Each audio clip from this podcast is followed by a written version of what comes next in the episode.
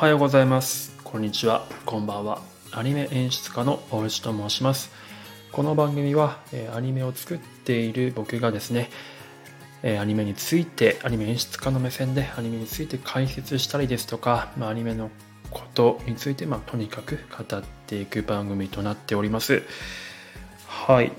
で、まあ、だいぶ久しぶりに配信を再開しているんですけれども、まあ、最近ずっとアニメの演出解説を続けてまいりました。えー、呪術廻戦、ブリーチ、そして推しの子ですかね。はいまあ、それぞれ、まあ、テレビシリーズなんですけれども、まあ、A パート、B パート、CM 前と CM 後、それぞれ2回に分けたりとかして解説してきたんですけれども、えー、と昨日推しの子が終わったので、また、まあ、2話をやろうかなと思ったんですが、ちょっと1話が長かったので、えー、ボリュームありましたからね。なので今日はちょっと別のところをやってみたいと思います。えー、だいぶ前の、10年ぐらい前のアニメなんですけど、評価という氷の菓子、お菓子と書いて評価というアニメをやってみたいと思います。知ってる方いるでしょうか？あの京都アニメーションさんで作られた作品なんですけれども、あの僕としては本当に好きなアニメでして何でしょうね。何が好きかって言われるとなかなか言語化しづらいんですけど演出のスタイルがすごく好きなんですよね多分。あとそのビジュアルというか画面設計というかすごくコントラストの効いたすごく黒が印象的な画面なんですよね、まあ、主人公がその灰色が好きと灰色の人生が好きみたいなそういう感じの主人公なんですけど、まあ、それとかかって結構モノトーンなのがとあとすごくサイドの美しい世界みたいなそのコントラストが結構メリハリが効いているんですよね。あとはその言葉の使い方とその言葉の使い方の裏で裏というか並行して見せる画面の出し方っていうところが洒落てるんですよね。今見てもいいなって思うのでちょっとやってみたいなというふうに思います。はい、でやり方としては実際にこう映像を僕が見ながらそれについて流しながらですね、えー、リアルタイムで実況解説というか、まあ、コメントしていくみたいな感じでやってますのでもし可能であれば一緒に映像を一斉ので再生しながらあの副音声的にこれを聞いていただけると楽しめるんじゃないかなというふうに思っております。えー、で内容としては比較的こうコア向けになっているので全くこう誰得でもないただただ自分のあのアウトプットを優先しているコンテンツとなっているんですけれどもあのまあアニメをこれからアニメクリエイターになりたいとか何度もアニメを見てちょっと他のアニメの見方をちょっと知りたいなとかそういった方に向いているコンテンツかなというふうに思っております。はい、ということでやっていきたいと思います。えー、Netflix にはなかったので、Unext、ちょっとね、配信サービスを契約しすぎてますけども、ネットあの Unext で配信されてるので、Unext でやってみたいと思います。はい。では、いきますね。評価の第1話です。えー、伝統ある古典部の再生ということでやっていきたいと思います。では、一緒に見ていただく方は準備お願いします。あのもちろん音声だけで楽しめるようにはしていきたいとは思っておりますが、まあ、何分映像を見ながらなのであの沈黙が流れたりとかする時も結構あるので放送事故ではないというか放送事故だなと思うかもしれませんがあのそこだけちょっとご了承いただければなと思います。ちょっと前置きが長くなりましたね。ではやっていきたいと思います。では行きます。3 2、1、スタート。はい、えー、では高校生活といえばというセリフから始まっております。あの学校の校門に向かって主人公が歩いていくところの背中をシーンバックカットバックしてですね、えーと、桜が散るっていうところを見せてます。でこれが、まあ、その桜が散っているという周りのその明るいこう賑やかな雰囲気と対比して、え主人公にかなりこう、うんと、アンダーと言われてちょっと色味を、えー、と黒みがからせる黒みがからせる処理があるんですけども、まあ、グラデーション黒いグラデーションをかけるんですね。パラパラっていうんですけどこれをかける処理をすることで主人公自身のそのモノトーンな、えー、パーソナリティと周りの空間の色鮮やかな感じを対比させているという初っ端からそういうもうこの作品とこの主人公の正確性を一発で絵だけで見せる。まあ、セリフも一応喋ってるんですけど、そういうような作りになっているっていうところ、まあ、ここがもうまあ素晴らしいですね。まあ、背中から始まるのも僕は大好きですね。で、初めて見える顔のカットが全部見えてないところもいいんですよね。被写界深度が甘くてですね、顔全体にピントが合ってないっていうところもいいです。いいですっていうか、完全にこれは僕の好みなんですけど。はい。で、今教室でですね、幼馴染というか親友と語っているところなんですが、あの教室のシーンって当然机がたくさん描かれるわけなんですけども皆さんこの机の教室のシーンのコストについて考えたことってありますかね？はい。あの教室を描くって相当ハードルが高いんですよね。なぜかっていうと、まあ、シンプルに机とかを描かなきゃいけないっていうだけですごく大変なんですけどあの理路整然理路整然というかきちんと机が並べられてるのってありえないじゃないですか普通に考えたら。なので自然に見せようとするとちょっとずつ机ずらすんですよ椅子も含めて。もうそうなるともう多分書いてる人気が狂いますよね。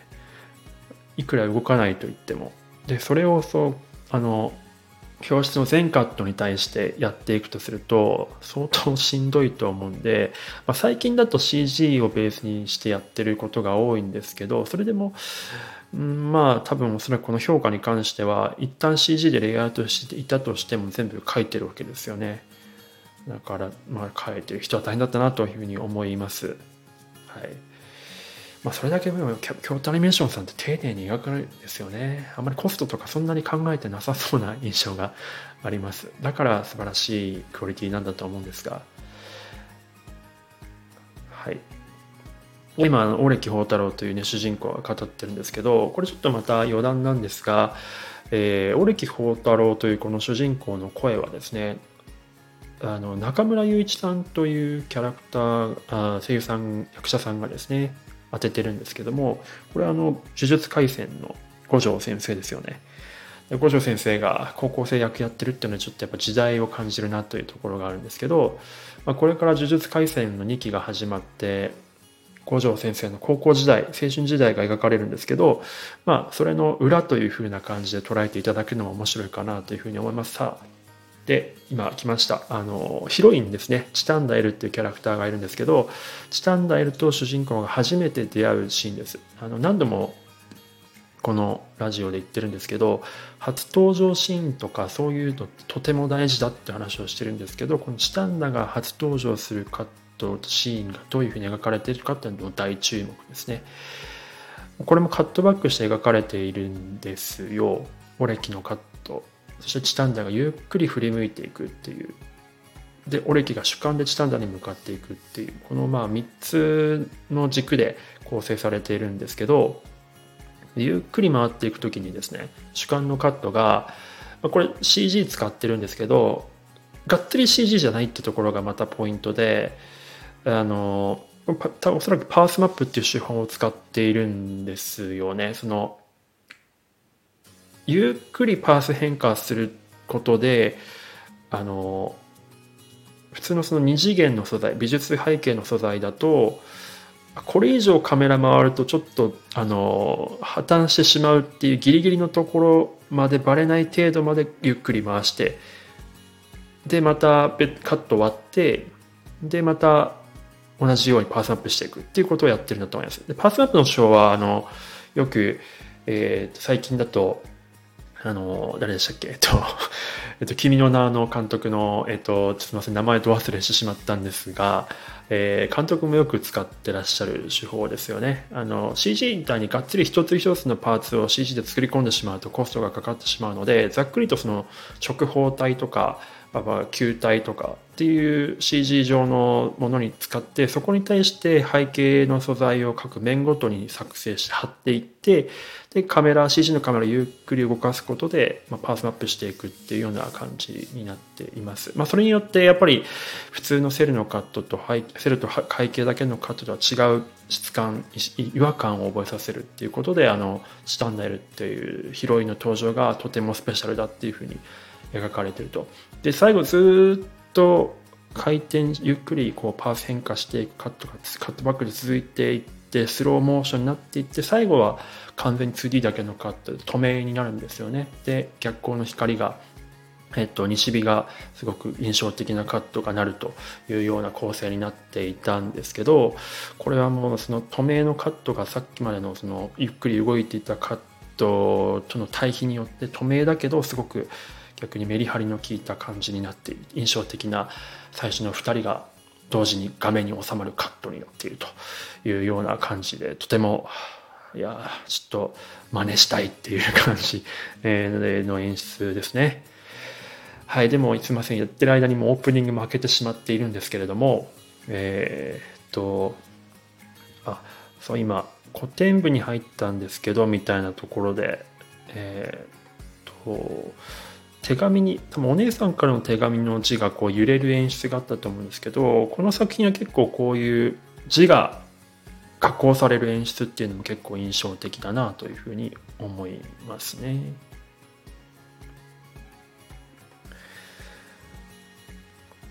はい、で今あのオレキが主人公のオレキがですね教室を出ようとしてチタンダがそれをこうバッグをバッグを掴んで止めるっていうのもいいっすよね。普通手を掴むじゃないですか。ちょっと待ってくださいって言ったら普通手を掴むんですけどバッグの後ろをガッて掴むってこれまたやっぱちゃんとそのキャラクター性が出てるっていうかなんかこうステレオタイプな演出じゃないのがいいです。ちゃんとキャラクター性を考えてるんだなっていうのが思います。で、今出ました。チタンダがですね、えー、っと、目が光ったんですね。これあの、昨日までやった推しの子とちょっと繋がってるんですけど、個人的にはこの目が印象的にキラキラ光るっていうような演出の最初ってこれなんじゃないかなと勝手に思ってるんですけど、全然あの裏取ってないんですが、はい。目がキラキラ光るといえばの元祖といえば評価じゃないかなと思っています。もちろんあの作画で光るとかっていうのは昭和のアニメからあるとは思うんですけど印象的にこう宇宙のように星々のようにあの瞳が光るっていうのは多分これが最初じゃないかなと思います。はい。で今あの親友のサトシっていうキャラクターが語っている裏で裏っていうか語っている画面外で語ってるんですけどそれのなそれをでも語っている横でずっとチタンダを映してるんですね画面は。でチタンダのリアクションをずっと映してるんですけどいやこれはねなかなか結構あの大変なんですね長尺でキャラクターをこう動かしていくっていうのは間を持たせるのに大変なんですけどあとはそのえっ、とサトシのセリフのタイミングに合わせてリアクションさせていかなきゃいけないので綿密なこれ設計タイミング設計が必要になってくるんですよね。いやなので結構何度も多分演出さんはタイムシートを確認したりとかまあ多分アフレコでも何度かうんとテイク重ねたんじゃないかなと勝手に推測しています。い。いや京都アニメーションさんほんとこうもう透明でしっかりアニメーションで見せていくという気概がやっぱすごいですよね。カット割っちゃうんですけどあのシートチェックめんどくさいから。いやすごいなと思います。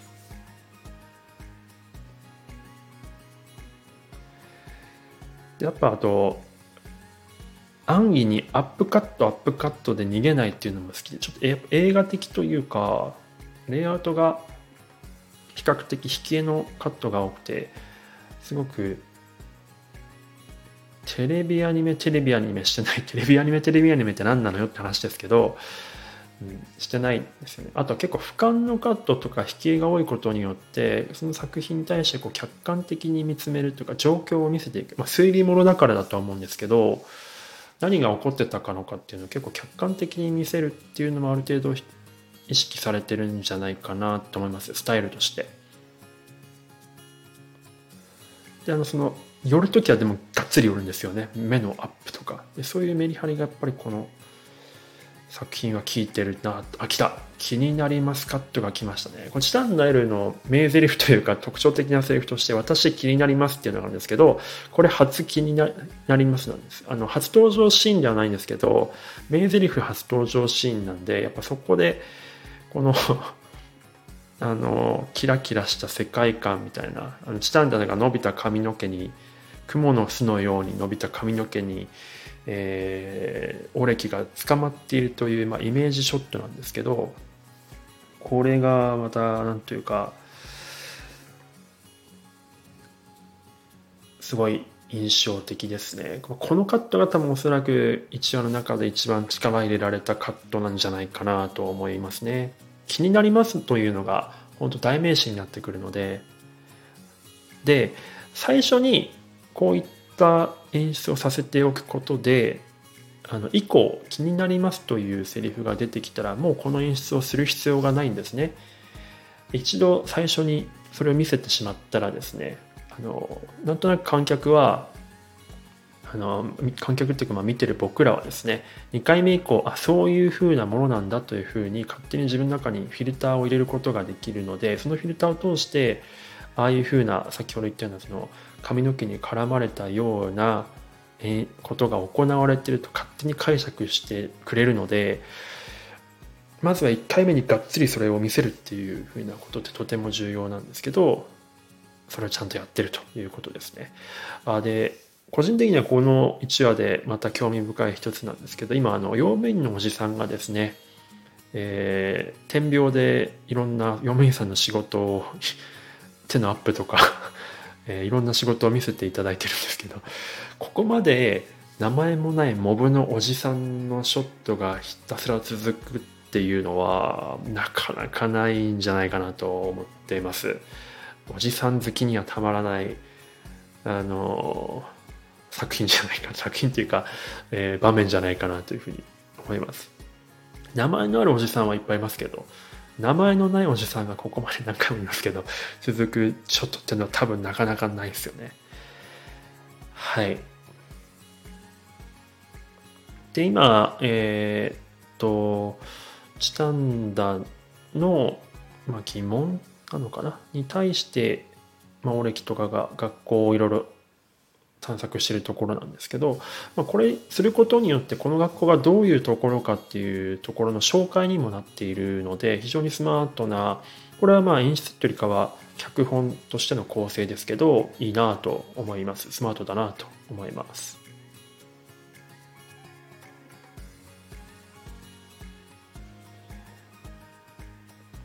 はい。でああチタンダが「はい」って言って手を出すカットもこれ今丁寧にアニメーションされてましたね。でまた来ましたね。こう絡まれたカット。はい。まあ、2回出したっていうこと。もうこれによってもオレキは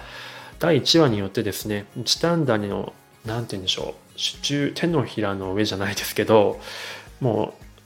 うここ掴まれ捕まえられたっていうね 心も捕まえられたみたいなそういう感じのえー、象徴的な支援になっていると。まあ多分この時宝太郎はオレキは気づいてないとは思うんですよね自分のその一目惚れという気持ちにはおそらく。まあ、ただその自分のこれまでのスタイルというところに入り込んできたしたんだというところに違和感を感じてそれをまだ自覚できてないという段階なのかなというふうに思います。はい。ということで今 A パートが終わりました。で、B パートはちょっとまた明日やっていきたいと思います。自分の好きな作品になると、なんか、今日が乗ってしまって、まあ、どういうふうに自分が喋れてるかよくわからないぐらいテンション上がってしまってたんですけども、聞いてていかがだったでしょうか？もし面白いなと思っていただいた方はですね、えっ、ー、と、チャンネル登録、フォロー等々いただけると嬉しいです。いいねやコメ、あとはいいねやコメントもいただけるとめちゃくちゃ泣いて喜びますので、あとはリクエストですね。あの、一度ブリーチのリクエストをいただいたんですけど、他にもこんな作品やってほしいとか、まあ、あの、エピソード単位でもいいです。この作品のこの話数、あの、僕が見れる環境であればやっていきたいなというふうに思っています。はい。ということで、あ、とは、あの、アニメの関係者の方もし聞いてたら、どうでしょう？内容的に問題なければ、あの、引き続きやっていきたいと思ってるんですけど、問題ないとは思うんですけどね。あの、あと、お仕事募集してるんで、あの、コンテサツ、えー、シート切りますし、今だとちょっとなかなかリソースないんで、余力がないので、まあ、絵コンテくらいしか演出するちょっと余力ないんですけど、絵コンテとかできますんで、えー、と、詳しくはですね、自分のプロフィール欄のところに作品履歴とか載ってるんで見てみてください。そこで、まあ、もしよければお声がけいただければと思います。はい。では、そんな感じでしょうかね。では、えー、最後まで聞いていただいてありがとうございました。それでは。